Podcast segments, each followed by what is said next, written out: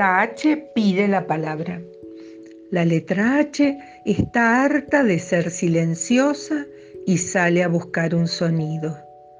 Pero durante su viaje descubrirá algo muy importante. El Congreso Anual de Vocales y Consonantes se desarrollaba con tranquilidad cuando la H estiró una mano para pedir la palabra. Te escuchamos, le dijo la T que presidía el encuentro. La H carraspeó y sin timidez expuso. Estoy harta de ser silenciosa, quiero sonar. El alboroto alfabético que se armó fue tremendo.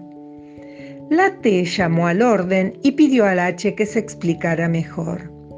Y sí, todas tienen sonido, yo nada.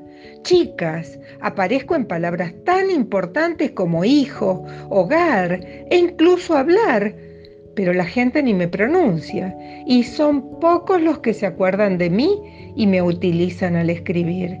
Exijo mi derecho a sonar, aunque sea parecido a otra letra. ¿Y yo qué? ¿Sueno a U o a B? Si estaré en 30 palabras es mucho y no me quejo, le retrucó la W. No sabes el dilema que es compartir un sonido con otras, dijo la Q, mirando de reojo a la C y la K, que asentían con las cabezas. A mí me pasa lo mismo. Encima somos víctimas de los horrores de ortografía, agregó la Z, que compartía un triste destino con la S y la C. Yo en minúscula tengo un punto como la J y no me hago tanto drama, agregó la I, aunque confieso que es injusto que la U a veces se dé el lujo de tener dos y se las tira de ser otra letra.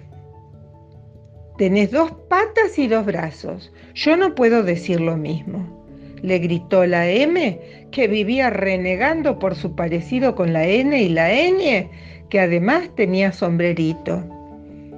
La H seguía emperrada. No me importa.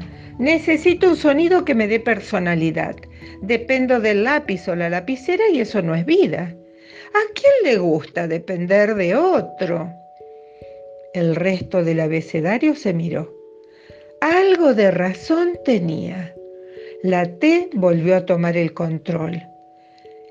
¿Qué sonido se te ocurre, querida? No sé, me gusta el de la F. Ah, no, yo no cedo nada, se excusó la F, que ya había batallado con la H por el derecho de la palabra fierro, entre otras. También me gusta el de la B. ¿La alta o la petiza? La de vaca, respondió la H. Te entendemos, pero ninguna puede cederte su sonido. Se me ocurre que tendrás que salir a buscarte uno propio, sugirió la de muy comprensiva. A la T la propuesta le pareció aceptable. Eso, tenés un año, hasta el próximo Congreso, para encontrar un sonido para sonar. Todas estuvieron de acuerdo. La H fue a su casa, armó las valijas y partió a buscar lo que tanto quería. Se le ocurrió que el viento podría prestarle alguno de sus tantos sonidos. Con bufanda, guantecitos y pasamontaña viajó al Polo Sur, donde el viento tiene su residencia de invierno. Luego de explicarle, el tipo le dijo que encantado, pero no le convenía. Si te cedo algún sonido, cuando te pronuncien van a volar sombreros, papeles, hasta techos. La gente evitará usarte. A la H le pareció razonable. Se fue a hablar con el mar. En malla, ojotas y lentes oscuros, llegó a la playa.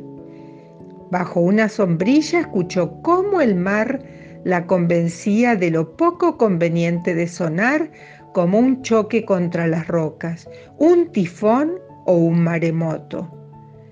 Cada vez que te usen cundirá el pánico.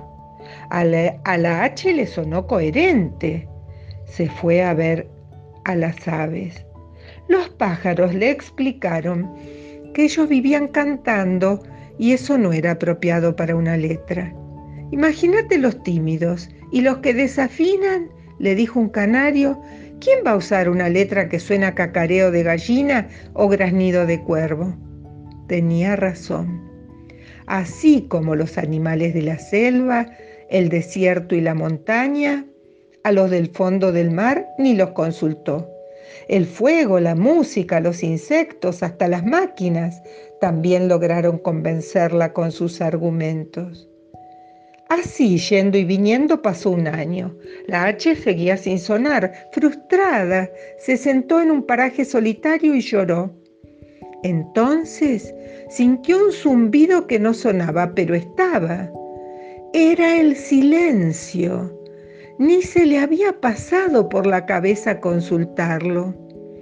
A decir verdad, como causante de su dolor, no podía ni verlo ni escucharlo. Al notarla tan decaída, el silencio hizo lo que nunca, habló. Yo me sentiría orgullosa de ser silenciosa. No es un defecto, es una virtud. Habría que preguntarle a un mudo si piensa lo mismo, le reclamó la H con agresividad. Que no suenes no quiere decir que no existas, insistió el otro. El sol brilla en silencio y a nadie le es indiferente.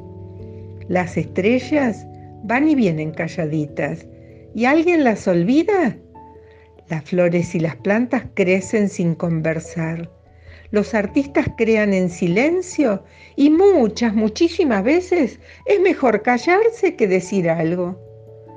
En silencio se piensa, se ama, se madura, se lee, los colores y los perfumes no necesitan sonar. A nadie mata el silencio. Es más, detrás de mí hay un universo de emociones y sentimientos que se expresan sin decir ni mu. El silencio es una puerta o una ventana. No es mudo, querida, dijo y se calló. La H pensó bastante en eso cuando estuvo nuevamente frente a sus pares alfabéticas, les repitió sus argumentos y comunicó su decisión de seguir sin sonido. El silencio significa muchas cosas, tanto como las palabras, concluyó. Las otras letras chillaron, gritaron, pero la H no dijo nada más. Solo cuando todas se miraron en silencio, comprendieron.